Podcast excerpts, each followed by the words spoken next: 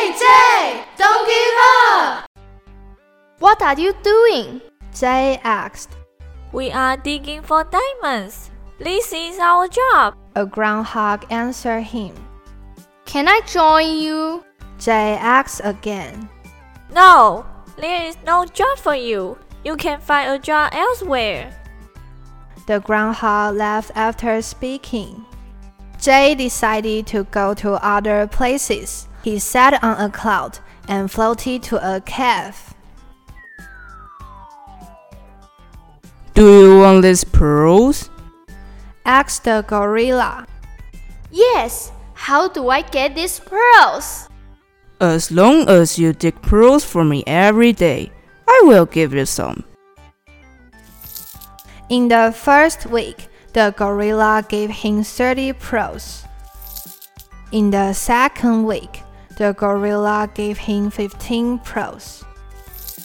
In the third week, the gorilla only gave him 5 pro's.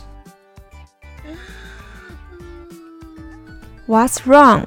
asked Mr. Deer. Gorilla gave me fewer and fewer pearls. I think it is unfair. Jay said in frustration. Boy, you only live once. Go find other ways to get pearls. Remember what I said. You only live once, said Mr. Deer. Thank you, Mr. Deer.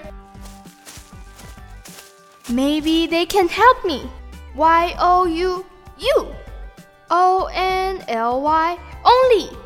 L I V E leave. O N C E once. You only live once. Yeah, I made it. Suddenly, the old ladders gave off a bright light. Then a boat floated on the lake. Jay took the boat to cross the lake, and he finally arrived on the island.